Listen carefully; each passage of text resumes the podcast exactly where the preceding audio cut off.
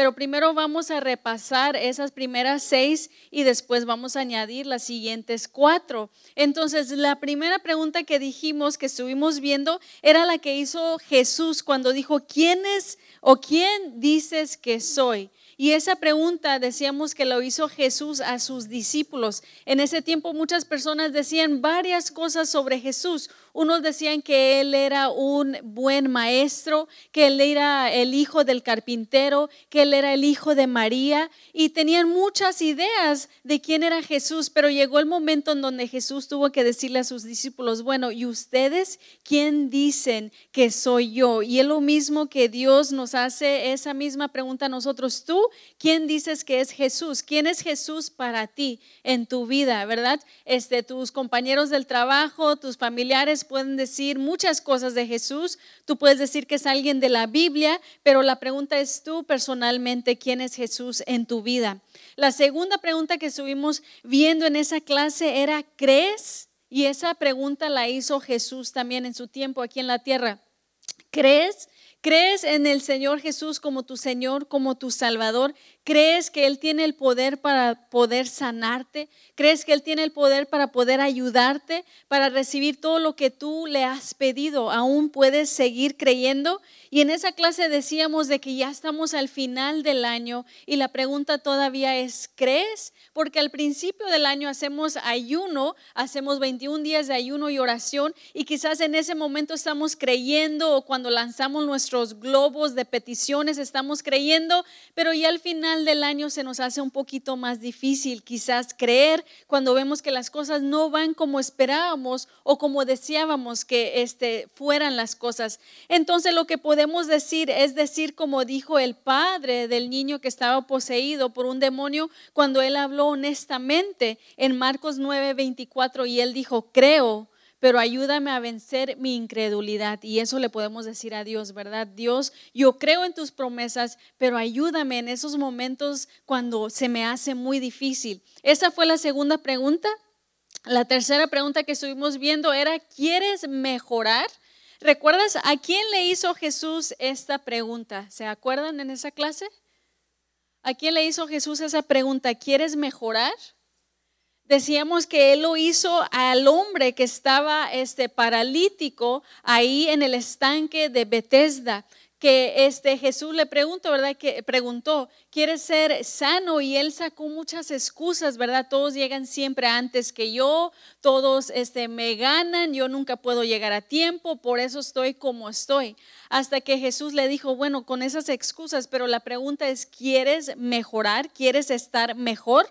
Y esa es la pregunta también que nos hace a nosotros, porque muchas veces sacamos las excusas, ¿verdad? Voy a ser mejor, voy a hacer esto, voy a hacer lo otro, pero realmente no hemos cambiado. Entonces Dios nos tiene que confrontar. ¿Realmente sí queremos cambiar o queremos seguir como siempre hemos estado? La cuarta pregunta que estuvimos viendo esa vez fue, ¿por qué tienes tanto miedo? Y esa pregunta igual, todas estas preguntas las hizo Jesús cuando Él estuvo aquí en la tierra, pero Dios mismo nos hace esa pregunta a nosotros, ¿por qué tienes tanto miedo? Y esta pregunta estábamos viendo que lo hizo Jesús a sus discípulos cuando ellos estaban dentro de la barca y como ellos eh, sentían, ¿verdad? Este, la tormenta, los vientos fuertes, como ellos tenían miedo, este, hasta que Jesús les tuvo que decir, ¿por qué tienen miedo, hombres de poca fe? Él les dijo en Mateo capítulo capítulo 8, el versículo 26, ¿verdad? Cuando Él se levantó y reprendió el viento y las aguas. Y es fácil para nosotros mirar esa historia y decir, pues, ¿por qué tenían miedo los discípulos? Si ahí estaba Jesús con ellos dentro de la barca, ¿verdad? Pero cuando miramos nuestra vida, también sucede lo mismo. ¿Por qué es que tenemos tanto miedo nosotros si sabemos que Jesús está con nosotros también? Entonces, ¿por qué tienes tanto miedo? Esa fue la pregunta. La quinta pregunta fue, ¿por qué dudaste? Cuando, y esta pregunta se lo hizo Jesús a Pedro, si recuerdas también ese momento cuando tenían miedo, pensaban que era un fantasma que estaba caminando y era Jesús caminando sobre las aguas y dijo, Pedro, si eres tú, ¿verdad? Llámame o para que yo también vaya hacia ti. Y Pedro comenzó a caminar, pero en medio del camino hacia donde él iba, él comenzó a hundirse. Y hay muchas prédicas sobre ese momento de que Pedro se desenfocó, ¿verdad? Que quitó su mirada de Jesús. pero la cosa es que comenzó él a dudar. Por eso Jesús le dijo, ¿por qué dudaste? Este, eh, lo vemos en el versículo 20, el versículo, capítulo Versículo 31. Entonces Jesús extendió su brazo, agarró a Pedro y le dijo, Pedro, tú confías muy poco en mí, ¿por qué dudaste? Y Dios mismo nos puede hacer esa misma pregunta a nosotros, ¿por qué hemos dudado? Si hemos visto que Dios ha obrado este, nuestras vidas en el pasado, si Él ha abierto camino, ¿verdad? Si Él ha dado provisión financiera, si Él nos ha sanado, si ha hecho tantas cosas para nosotros en el pasado, ¿por qué dudar de que Él va a seguir haciendo cosas por nosotros en el futuro. Entonces no hay que tener esa duda. Y la sexta pregunta que vimos en esa clase fue, ¿quién me tocó? Y esa pregunta dijimos que la hizo Jesús a la mujer que estaba enferma, ¿verdad? Del flujo de sangre. Ya tenía 12 años que ella estaba con esta enfermedad. Dice aún la historia, la Biblia, que ella gastó todo su dinero por querer ser sanada y nada la podía sanar. Entonces cuando ella escuchó que Jesús estaba ahí y que Jesús sanaba y hacía milagros, ella tomó, podemos decir, esa oportunidad y ella fue y ella buscó a Jesús. Entonces dice la historia de que ella extendió su brazo a tocar el manto de Jesús y dice que Jesús sintió el poder que salió de él y que la sanó. Y por eso Jesús hizo la pregunta, quién me tocó. Ahora, uno de los discípulos le dijo, Jesús, ¿cómo vas a preguntar que quién me tocó? Si no ves tanta gente que estamos aquí, todos estamos aplastados, amontonados, ¿cómo alguien no te va a tocar? Alguien seguro te habría tocado, ¿verdad? En medio de la multitud. Pero ¿qué dijo Jesús? No, o sea, yo siento que alguien específicamente me tocó. Una vez más porque sentí el poder que salió de mí. Jesús ya sabía quién lo había tocado no preguntó porque él quería saber quién lo había tocado. Él preguntó porque él quería que los demás supieran quién lo había tocado a él, porque él quería que los demás supieran, ¿verdad?, lo que ella había experimentado. Entonces, él sabía que ella estaba desesperada por ser sanada. Él sabía este, que los últimos 12 años había pasado por esa enfermedad y él sabía que ella se había arriesgado a salir en público y a tocar un rabino que según la ley judía era impuro. Entonces Jesús hizo la pregunta una vez más, no porque él quería saber, sino que él quería que ella hablara, que ella contara su historia de lo que le había sucedido. Y lo vemos en Marcos capítulo 5, el versículo 33, leemos, dice, entonces la señora, sabiendo lo que le había sucedido, vino y se echó a sus pies y temblando de miedo le dijo toda la verdad. Ella tenía miedo ¿verdad? Quizás que la iba este, a regañar, que iba a pasar algo malo, las personas que estaban ahí iban a decir algo mal de ella, pero dice que ella contó su historia, lo dijo públicamente y de repente todos pudieron saber qué era lo que había sucedido. Entonces, por eso Jesús preguntó, ¿quién me tocó? Para que todos pudieran haber escuchado la historia de ella. Y es lo mismo que pregunta Jesús hoy en esta noche, ¿verdad? ¿Quién me tocó? ¿Quién de nosotros hemos sentido ese toque que le hemos hecho a Jesús. Quizás nos ha sanado, nos ha salvado, nos ha liberado, ha abierto camino, ha hecho un milagro, algo Él ha hecho en nuestras vidas.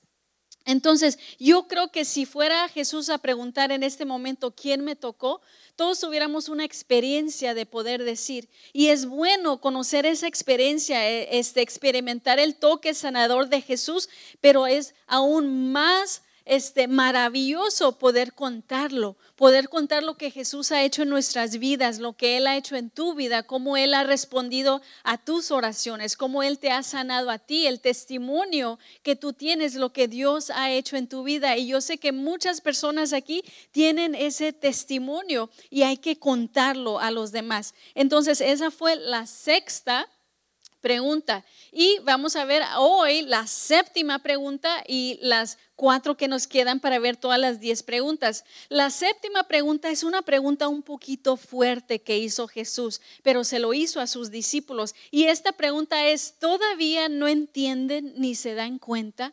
Imagínate esa pregunta. Y esa pregunta aún Dios mismo lo hace esta noche. Y lo vemos en Marcos capítulo 8, el versículo 17. Y yo creo que esta pregunta la hizo Jesús en un momento de frustración. Se lo hizo a sus discípulos. Dice, pero Jesús se dio cuenta y les dijo, ¿por qué discuten de que no tienen pan? ¿Todavía no entienden ni se dan cuenta? ¿Todavía tienen cerrada la mente? En este capítulo, si tú lees toda la historia, Jesús acababa de alimentar a cuatro mil personas con siete panes y unos pocos peces. Y anteriormente, él había alimentado otros cinco mil personas con cinco panes y doce peces. Él había sanado a un hombre sordo, a un hombre mudo. Él había expulsado a un demonio de una niña con simplemente decir las palabras. Él caminó sobre el agua. Él calmó la tempestad este, Él hizo tantas cosas, ¿verdad? Tantos milagros. Y en este momento los discípulos todavía estaban cuestionando, todavía estaban haciendo preguntas que no iban con lo que ellos ya habían visto. Entonces en ese momento Jesús se frustró un poco diciendo, todavía no entienden, todavía no se dan cuenta de quién soy yo, ¿verdad? Que Jesús era el Hijo de Dios, que Jesús ya había obrado, que Jesús había hecho tantas preguntas. Ellos ya habían visto los milagros, ellos ya habían estado ahí, habían experimentado, habían sido este, podemos decir, este, testigos de los de las milagros y las cosas de que de los que Jesús había hecho. Entonces, todavía que estuvieran dudando, Jesús dijo, pues hasta cuándo van a entender?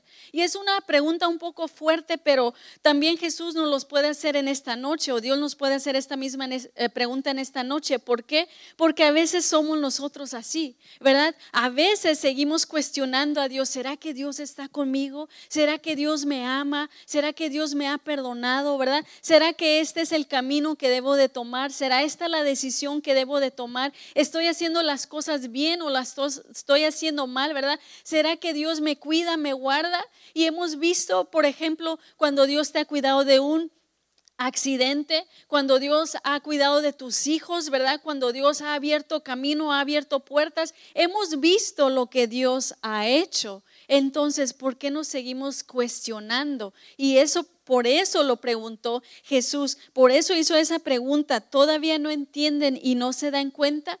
Y a veces nosotros podemos ser este, personas así de que vemos lo que Dios ha hecho, vemos que Él ha suplido nuestras necesidades, vemos que Él ha abierto camino y todavía nos seguimos cuestionando. Y llega el momento en donde dice Dios, todavía no te das cuenta de lo mucho que te amo, ¿verdad? De lo mucho que te quiero, de lo mucho este, que quiero tener una relación contigo, de lo mucho que te he perdonado. Entonces, que nuestra respuesta a esta pregunta sea, Dios, abre mis ojos para yo poder verte, para poder ver lo que tú realmente eres, para nunca dudar de tu presencia, de tu poder o de tu provisión. Vemos, entonces vamos a la siguiente pregunta. La siguiente pregunta es, ¿tú también te vas a ir? Y esa pregunta se la hizo Jesús a sus discípulos. ¿Tú también te vas a ir? Ahora, muchas personas seguían a Jesús, habían multitudes que seguían a Jesús. Algunas personas seguían a Jesús porque les daba de comer, otras personas seguían a Jesús para ver los milagros que él hacía, las cosas que él hacía, ¿verdad? Habían muchas personas que seguían a Jesús por varias razones. Eh, pero la cosa era que Jesús, cuando él hablaba, él hablaba fuerte. Él no era una persona muy suave. Él cuando hablaba te enfrentaba, te confrontaba, te decía las cosas como eran. Entonces, para mucha gente eso se le hacía difícil. Se le hacía difícil escuchar cómo Jesús hablaba, cómo él confrontaba, porque Jesús era la persona que llegó a decir, ¿verdad? Que llamó a unas personas una generación de víboras. Eso era algo fuerte para ellos escuchar. Entonces, cuando escuchaban que Jesús a veces hablaba muy fuerte, las personas mejor dejaban de seguirlo. Lo vemos en Juan capítulo 6, el versículo 54. Esto es algo que Jesús, por ejemplo, decía. Él decía, el que come mi carne y bebe mi sangre tiene vida eterna y yo lo resucitaré en el día final. Eso era algo que él decía, algo fuerte. Entonces las personas se incomodaban y vemos lo que hacían en Juan capítulo 6, ya los versículos más adelante, el 66 y el 67, dice, a partir de entonces muchos de sus discípulos dejaron de seguirlo y ya no andaban con él. Entonces Jesús dijo a los doce, ¿también ustedes quieren irse? Entonces como la gente eh, lo escuchaba que hablaba él así fuertemente, decían, mejor, ¿verdad? Yo ya no quiero esto, esto es mucho para mí, es muy difícil para mí. E incluso dice que sus discípulos, ahora sabemos que Jesús tenía sus doce discípulos, pero aparte tenía otros discípulos, seguidores, personas que estaban debajo de él, y dice que muchos de sus discípulos dejaron de seguirlo. Entonces Jesús le preguntó a sus doce discípulos, los más cercanos, ¿ustedes también van a hacer lo mismo? ¿Verdad? ¿Ustedes también se quieren ir? Y las palabras de Jesús y las palabras que vemos aún en el, en el Nuevo Testamento son difíciles para la gente de hoy en día. Aún tus amistades quizás o tus familiares quizás cuando hablas ciertos temas con ellos, para ellos se les hace difícil entender. Como por ejemplo, anteriormente, como hemos estudiado, la mujer no tenía valor en ese tiempo, ¿verdad? No se le daba valor a la mujer, no se le daba valor a los niños, se miraba como una propiedad. Pero cuando llegó Jesús, Él le dio valor a la mujer, Él le dio valor a los niños. Entonces, eso era algo diferente de lo cual ellos estaban acostumbrados. Ellos los incomodaba de que Jesús fuera tan diferente, de que Él daba prioridad. O por ejemplo en el Nuevo Testamento cuando se habla sobre el matrimonio, sobre este el hombre amar a su esposa, ¿verdad? Eso era para ellos no tenía sentido, ¿verdad? ¿Cómo vas a amar a tu esposa? Para ellos era una vez más propiedad. Entonces Jesús era muy diferente. Él decía cosas que para ellos era anormal, era fuera de la costumbre y no les parecía muy bien. Y de hecho hasta hoy en día muchas de las cosas que Jesús ha dicho o que cosas que están en la Biblia también para muchas de nuestras amistades, quizás muchos de nuestros familiares, es anormal, es diferente. Muchas personas no están de acuerdo con las cosas que están en la Biblia, no están de acuerdo con los valores establecidos por Dios, no creen en las instituciones formadas por Dios. Ellos creen que muchas de esas cosas son antigüedad, son cosas de siglos pasados. Aún si hablas con tus hijos hoy en día, con tus jóvenes hoy en día y hablas ciertos temas como temas del aborto, ¿verdad? O como temas sobre el, el, sexo antes del matrimonio, sobre vivir juntos antes de casarse, temas sobre la homosexualidad. Si tú hablas con tus hijos sobre esos temas, ellos van a tener una muy diferente idea quizás de la que tengas tú, porque ellos ya están acostumbrados a ver ciertas cosas en la escuela, en los medios sociales, con sus amistades. Entonces, es ya normal, podemos decir, para ellos. Lo que antes era anormal, ahora es normal, ¿verdad? Ya se ha cambiado. Entonces, aún con tus compañeros en el trabajo, si tú comienzas a hablar sobre temas una vez más del matrimonio, de ser fiel dentro del matrimonio, de solamente serle fiel a una sola persona, ¿verdad? ¿Qué van a decir los compañeros del trabajo? No, ¿verdad? Yo hasta dos o tres tengo, ¿verdad? O tengo este, la, la, esposa y aparte tienen la amante o tienen este, un estilo de vida muy diferente, que ellos no se acoplan, que ellos no pueden entender porque somos diferentes. Este, hablas una vez más sobre esos temas difíciles, sobre especialmente este, hoy en nuestra sociedad. El tema del aborto es un tema que se habla y se pelea y se hace un debate. Y si tú comienzas a hablar esos temas una vez más con tus familiares, tus compañeros de trabajo, hay personas que hasta te cortan, ¿verdad? Ya no te quieren hablar, ya no quieren hablar contigo, ya te borran en el Facebook. ¿Por qué? Porque no creen lo mismo que ellos, no aceptan lo que ellos aceptan. Y este son esos temas difíciles. Hay personas que no pueden aceptar, que no pueden entender por qué es que no hacemos ciertas cosas las canciones que se escuchan, ¿verdad? Las canciones del mundo, que todo habla de infidelidad, habla sobre sexo fuera del matrimonio, adicciones, sensualidad, este, habla sobre tantas cosas, ¿verdad? Groserías y para ellos es normal. Para ellos es normal. Tú háblales sobre un tema, ¿verdad? Mándale un canto de la iglesia, un canto de Dios, un canto del Espíritu Santo. Para ellos se les hace anormal. Entonces, la cosa es que en ese tiempo lo que Jesús decía a esas personas les caía mal y a muchos decidieron mejor alejarse, irse. Por eso Jesús les preguntó a sus discípulos, ¿tú también te vas a ir? Y es la misma pregunta que Él nos puede hacer en esta noche, ¿verdad? ¿Tú también te vas a ir? Tú que estás sentado aquí en la iglesia, ¿esto está bien para ti o se te hace muy difícil? Se te hace muy difícil vivir una vida cristiana, se te hace muy difícil vivir una vida con valores, una vida con principios, una vida que Dios ha establecido, que está escrito dentro de la Biblia o te vas a ir. Muchas personas crean un Dios a su imagen. Tenemos muchas amistades que son así, ¿verdad? Que ellos fuman, beben, toman, hacen lo que quieran, pero que Dios me bendiga. Que Dios vaya conmigo, ¿verdad? Que Dios me prospere, que Dios me dé dinero. Cuántas canciones, cuántas, este, vemos cuántos posts también de personas, una vez más, que viven su vida como la quieren vivir, pero también quieren la bendición de Dios, pero no quieren vivir bajo los estatutos de Dios. Entonces nosotros tenemos que este, definir nuestra vida. Nosotros tenemos que decidir qué es lo que vamos a hacer, si nos vamos a quedar en el camino del Señor o si como él le preguntó a sus discípulos nos vamos a ir.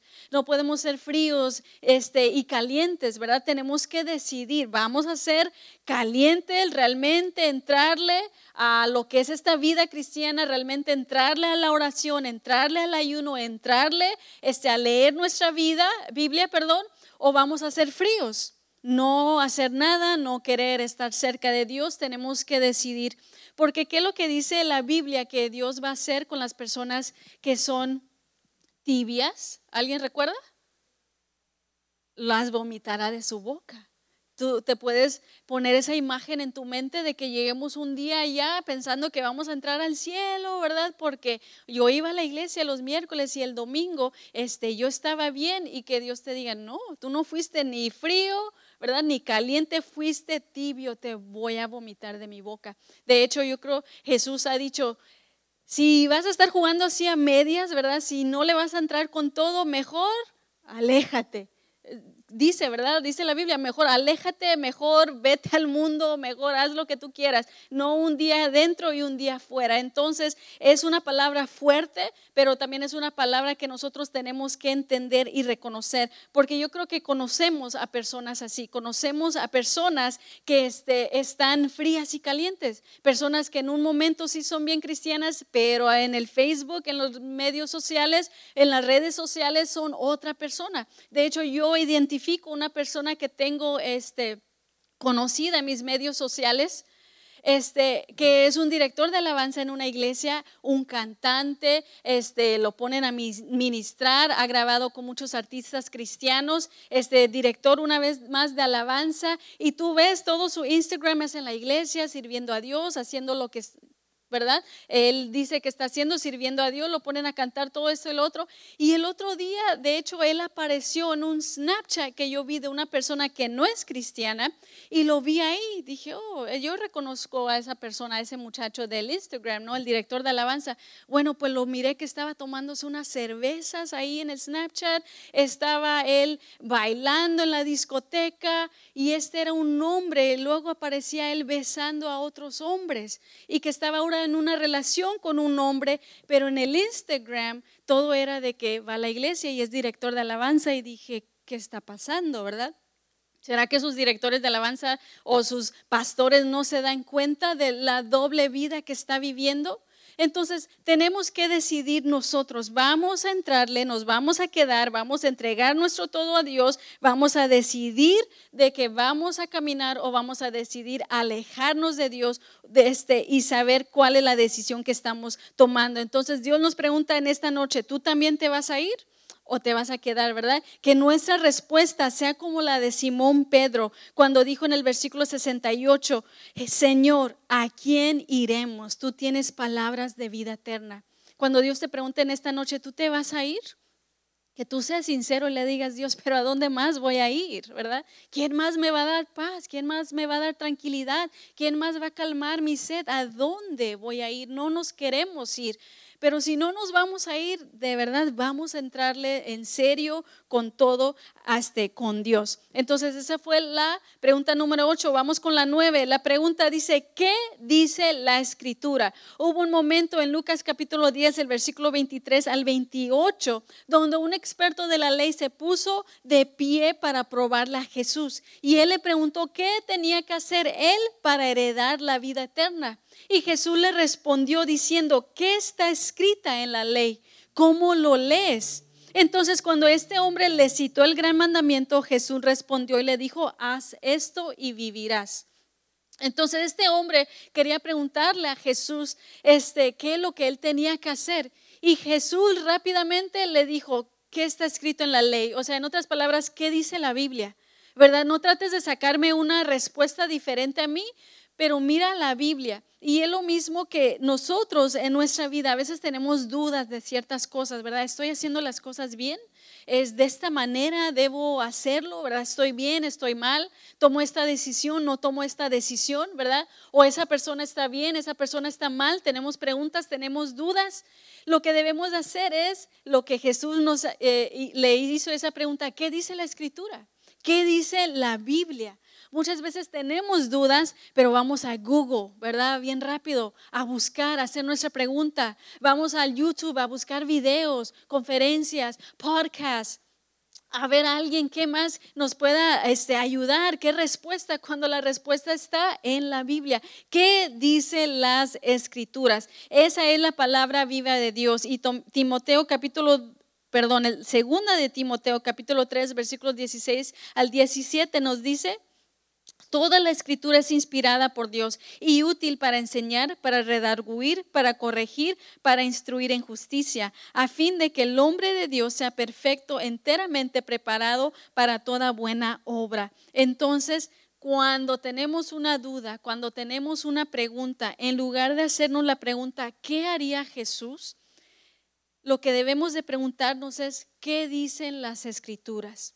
¿Qué dice la Biblia? Cuando vas a tomar una decisión, cuando vas a hablar con alguien o hablar este, ciertos temas, ciertas cosas, haz esa pregunta, ¿qué dice la Biblia? ¿Debo de actuar así? ¿Debo de hacer eso? ¿Debo ser de esa manera?